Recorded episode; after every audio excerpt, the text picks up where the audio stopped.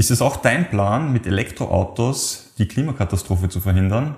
Bleib dran, wenn wir gleich live gehen und über dieses spannende Thema sprechen.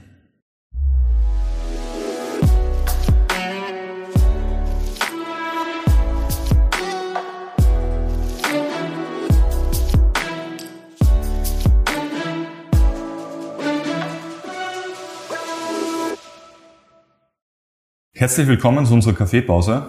Hallo. Josef und ich freuen uns sehr, dass wir euch heute wieder zu einem sehr spannenden Thema begrüßen dürfen. Und so möchten wir heute über Elektromobilität sprechen.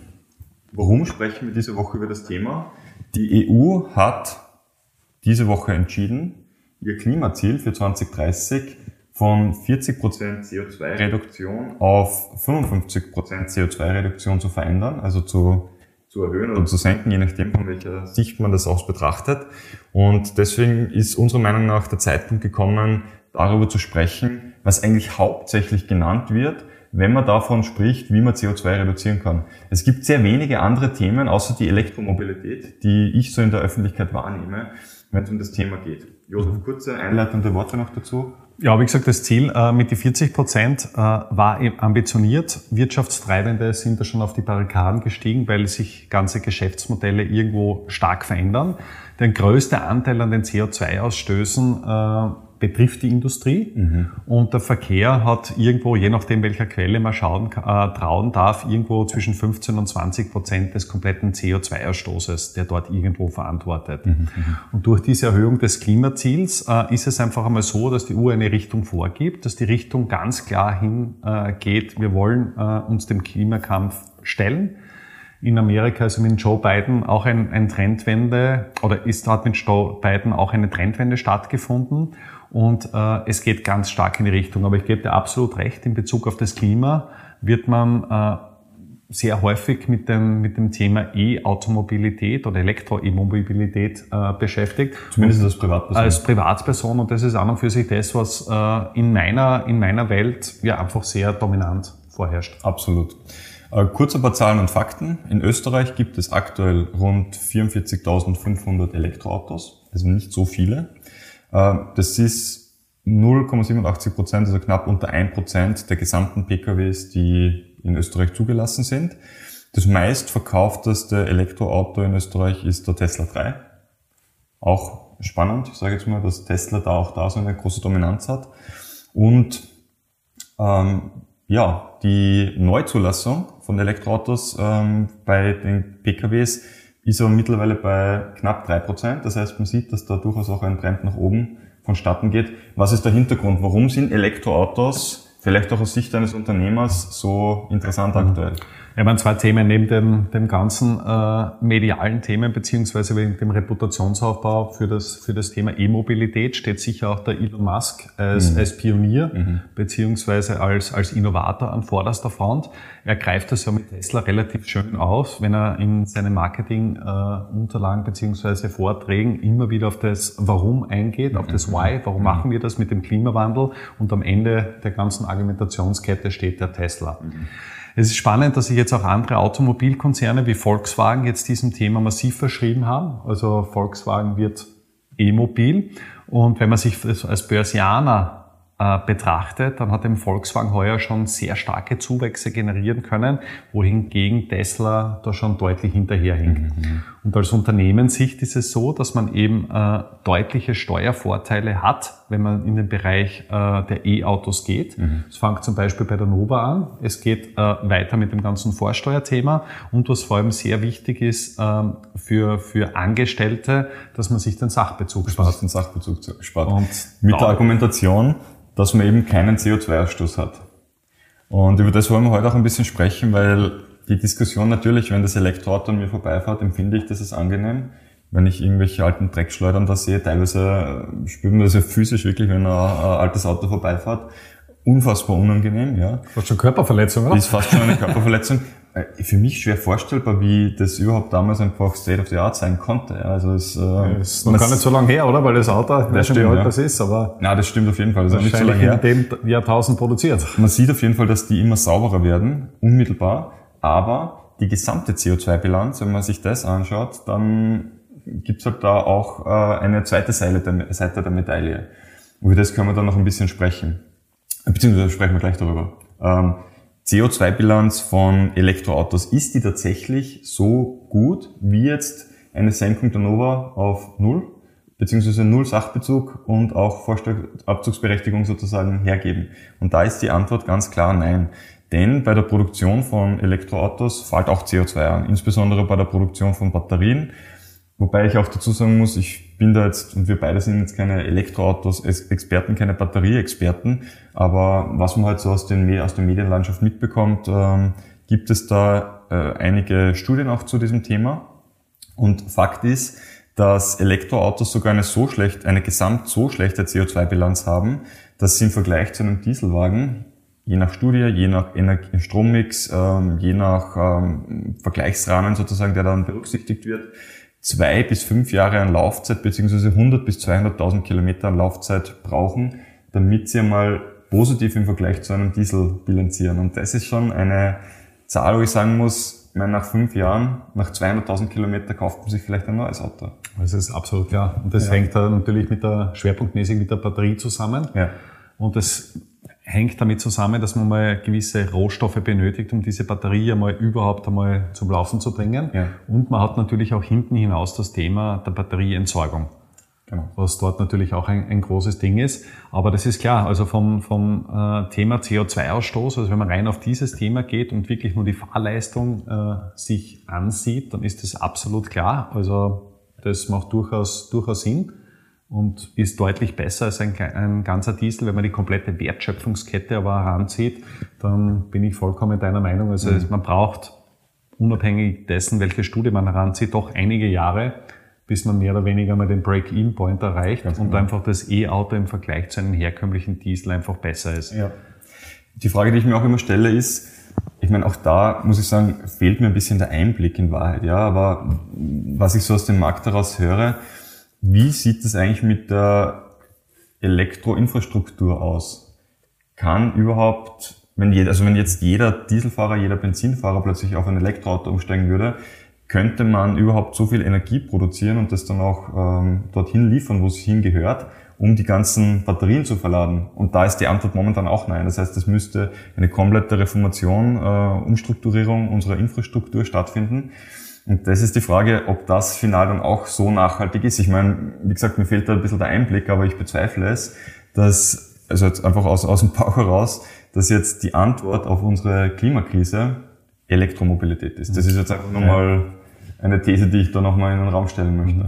Ja, wie gesagt, mir erinnert das Thema jetzt auch schwerpunktmäßig und ein bisschen, ein bisschen abzuschweifen um das, das Thema Straße versus Schiene. Mhm. Schiene ist an und für sich, also wenn man rein die, die Belastung hernimmt, definitiv besser als Straße. Aber wenn ich jetzt beispielsweise ein Gebirgsdorf habe und dort einmal eine, eine Schiene hinlegen muss, mhm beziehungsweise äh, vielleicht äh, Tunnel graben muss, um das irgendwo einmal zu haben, da muss man natürlich auch das in den kompletten CO2-Prozess mit berücksichtigen. Mhm, mhm, Und da müssen schon einige äh, Züge über den Semmering rattern, bis sie das am Ende des Tages von, von der CO2-Bilanz dann auch, auch wirklich ausgeht. Absolut. Und was mir oft fehlt, ist, dass man halt immer nur das Endziel hernimmt, beispielsweise das E-Auto. Das E-Auto fährt im Vergleich zum Dieselwagen, ohne dass man die gesamte Wertschöpfungskette mit berücksichtigt.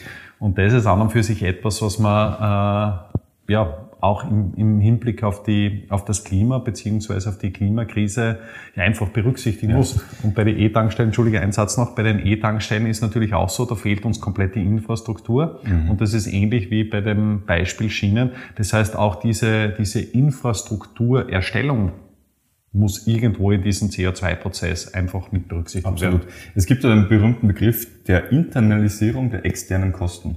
Und das findet einfach nicht statt. Es heißt immer, wenn man die Kosten, die für einen Flug jetzt zum Beispiel anfallen würden, auf, also die, die Gesamtkosten für den Planeten, ja, wenn man die auf den Ticketpreis umlegen würde, dann könnte man nicht um 20 Euro fliegen, sondern dann würden die Ticketpreise einfach deutlich höher sein.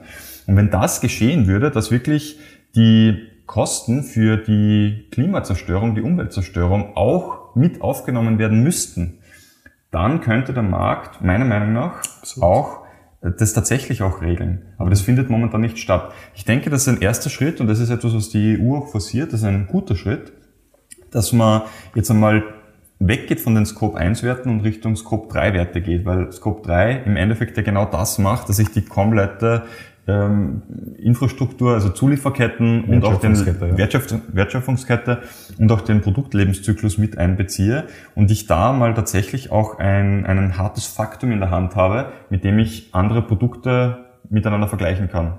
Und das ist mal ein guter Schritt. Ähm, lustig, wo du gesagt hast, auch äh, Elektrotankstellen, da fällt mir eine spannende Geschichte ein. Ich war vor wenigen Jahren bei einem großen Autoproduzenten und habe dort mit einem Kollegen einen Termin gehabt. Der hat mir nicht offiziell, ich darf jetzt auch nicht sagen, wer, wo und was, der hat mir gesagt, dass ihr Unternehmen Elektrotankstellen baut und die außer Sicht und Hörweite mit Dieselaggregaten betrieben werden. Oh. also da muss man dann schon die Frage stellen, wie grün ist grün tatsächlich dann auch manchmal. Also da findet auch viel Heuchelei statt. Und ja, was mir dann auch immer einfällt, bevor ich da zum Monologisieren anfange, hack kurz ein, wenn du einen Gedanken hast. Aber ich muss dann immer an die Kreuzschiffe denken. Da gibt es, äh, wenn man sich diverse Studien anschaut, ich meine, man muss immer aufpassen, weil äh, je nach Herkunft sozusagen der Studie dann auch ein gewisser Bias mitschwingen kann. Aber äh, lieber Zuseher, sieh dir einfach einmal ein paar Statistiken an, was ein Kreuzfahrtschiff an Schwefeldioxid, an CO2, an und und und produziert und ausstoßt und stelle dann die Frage, ob es wirklich einen Unterschied macht, ob du 10% weniger CO2 mit dem Auto produzierst. Also da muss ich schon sagen, da, da, da passen die Dimensionen einfach nicht zusammen. Mhm. Das heißt, solange die Hochseetanker, die Kreuzfahrtschiffe unterwegs sind, das wären aus meiner Sicht die Low-Hanging Fruits, die man mal vertreiben könnte. Ja, absolut. Aber wie gesagt, mich erinnert das Thema auch ein bisschen an das, äh, an das Thema Atomstrom beziehungsweise Nuklearenergie. Auch dort hat man das Thema, der produzierte Strom ist natürlich sehr billig. Es wird sehr viel produziert. Mhm. Er ist auch grün, aber nur solange, solange nichts passiert. Und die, ganze, äh, die ganzen Abfallkosten und Lagerungskosten, die teilweise über Jahre, Jahrzehnte oder Jahrhunderte andauern sollen, ja, werden da in diesen, diesen ganzen Prozessen nicht berücksichtigt. Und es wird auch nicht berücksichtigt, dass alle 20, 25 Jahre, zumindest in der Vergangenheit, ein Reaktor massive Probleme hat. Mhm. Äh, diese Woche habe ich im Handelsblatt gelesen, dass es massive Probleme mit Batterien gibt. Ähm, es wurden da zwei Unternehmen interviewt, äh, die berichtet haben, dass sie allein dieses Jahr, das sind zwei deutsche Unternehmen, allein dieses Jahr über 4000 Tonnen Autobatterien entsorgen mussten. Und äh, der normale Lebenszyklus so einer Autobatterie sollte acht bis zehn Jahre sein. Und ähm, innerhalb, also sie haben sich darauf eingestellt, dass in den nächsten Jahren irgendwann einmal begonnen wird, Batterien zurückzuholen. Äh, aber schon in den ersten Jahren hat sich so eine massive große Anzahl an, an, an, an in dem Bereich schon herauskristallisiert. Die Zahlen, Daten, Fakten, die wir zu Elektroautos sehen, dadurch, dass das so eine junge Technologie ist, die bezieht sich ja auf Prognosen, auf äh, Laborwerte, wenn man so möchte. Und die Praxis zeigt halt, dass es, in, dass es halt dann doch nicht ganz so einfach ist. Was mir jetzt auch noch einfällt, ähm, massive Herausforderungen mit Batteriebränden. Man weiß teilweise nicht, wie, oder man kann diese Batterien teilweise gar nicht löschen, beziehungsweise ist die Infrastruktur nicht vorhanden, wenn eine Batterie brennt, diese Autos dann auch aus dem Verkehr zu ziehen. Also mhm. das lese ich auch immer wieder in den Nachrichten. Das ist, äh, ist auch etwas, über das wenig gesprochen wird. Aber vielleicht, wie gesagt, wir, wir sind ja da eine neutrale Plattform. Ich möchte auch noch ein paar positive Punkte einfach äh, hervorheben, die mit dieser E-Mobilität einhergeht. Einerseits haben wir sicher mal das Thema der Lärmbelastung. Das mhm. ist ein Riesenunterschied, ob da jetzt ein, ein Traktor äh, oder ein, ein Tesla 3 mehr oder weniger bei, bei unserer, unserer Wohnungstür vorbeifahrt. Mhm. Das zweite große Thema ist, wenn die ganze Infrastruktur mal da ist und wenn die ganze Richtung aufgebaut ist, dass man sich definitiv im laufenden äh, Betrieb einfach Kosten spart. Mhm was absolut positiv ist. Und der dritte Faktor ist natürlich auch, wenn man das Thema mit der Solarenergie und so weiter irgendwo einhergeht, äh, von, der, von dem Wunschgedanken her, dass man da durchaus auch äh, sehr kostengünstig mhm. als, als Privatperson sich irgendwo dieses, dieses E-Thema annähern kann. Hat natürlich auch das, äh, das, den Aspekt, dass man sagt, man, man muss einmal die, die großen Umstellungen machen. Die Erstumstellungen kosten natürlich viel Geld, mhm. beziehungsweise auch einen, einen relativ hohen äh, CO2-Bedarf. Und wo ich auch persönlich sehr positiv bin, äh, dass einfach die, die Technologie, nachdem da so viel investiert wird, einfach massiv besser werden wird. Und äh, wir haben jetzt das Jahr 2021, also das E-Auto 2025 oder 2030. Und für mich steht es außer Frage, dass wir im, im Jahr 2030 wahrscheinlich viel mehr E-Autos haben werden als, als klassische Diesel- oder Benziner. Mhm. Äh, wird definitiv ganz anders konzipiert sein als, als heute. Also wir sind erst in der, in der ersten Entwicklungsphase. Ich bin bei dir und ich will auch Elektroautos nicht schlecht reden, so deswegen, weil es einfach eine spannende Technologie ist. Nur gegen was ich mich wehre, ist, wenn gewisse Dinge glorifiziert werden, beziehungsweise als Heilmittel präsentiert werden. Und das Gefühl habe ich, diesen Eindruck habe ich manchmal, beziehungsweise es fast schon an Blasphemie grenzt, wenn man eben dann mhm. auch gewisse Schattenzeiten aufzeigt. Und wir sind neutral. Ich mag Elektroautos, also ich habe überhaupt nichts dagegen. Ich habe einleitend auch gesagt, ich freue mich, wenn ein Elektroauto vorbeifährt, definitiv. Aber und das ist etwas, was ich denke generell, das kommt jetzt aber von mir persönlich als Privatperson sozusagen, dass unsere Gesellschaft es grundsätzlich gut tun würde, wenn wir etwas differenzierter diskutieren könnten und würden und zwei Seiten sozusagen betrachten. Das findet ein bisschen zu wenig statt. Ich habe jetzt irgendwo mal äh, Interview, äh, Interview, so eine, eine kurze Videonachricht von Greta Thunberg gesehen, gehört, die gemeint hat, dass wir uns jetzt unbedingt impfen lassen müssen, weil das ich weiß nicht wie, aber sie hat das irgendwie mit dem Klimawandel zusammengebracht. Also man sieht, dass man, ja, ähm, dass man einfach ähm, die Themen aufgreift, um sehr gezielt, auch wenn das scheinbar vielleicht auch gar nichts miteinander zu tun hat, seine Themen anzutreiben. Und das findet meiner Meinung nach auch bei der Elektromobilität statt. Das muss man differenziert betrachten, aber die Zukunft wird trotzdem Elektro sein. Das kann man sicher festhalten, Absolut, ja, genau. wie auch immer das dann aussieht. Und so wie du sagst, im Endeffekt, wir müssen das einfach ganzheitlich betrachten, den kompletten Wertschöpfungsprozess und dann mhm. einfach äh, dementsprechend ein, ein Urteil anmaßen. Was aber vollkommen klar ist, dass der politische Wille beziehungsweise der politische Druck sowohl auf, auf uns Privatpersonen, aber natürlich auch auf Unternehmen, auf die Industrie, mhm. äh, ja einfach sehr groß ist und ich wage diesbezüglich auch eine Prognose auch in den nächsten Jahren also steigen wird. Mein Tipp jetzt für die EU, wenn sie dieses Ziel erreichen möchte, sie sollen einfach sämtliche CO2-schädliche Produktion nach Asien, wo auch immerhin auslagern. Dann haben wir das Ziel erreicht und äh, dementsprechend können wir uns dann darüber freuen, ja. träumen, dass wir der sauberste Kontinent dieses mhm. Planeten sind.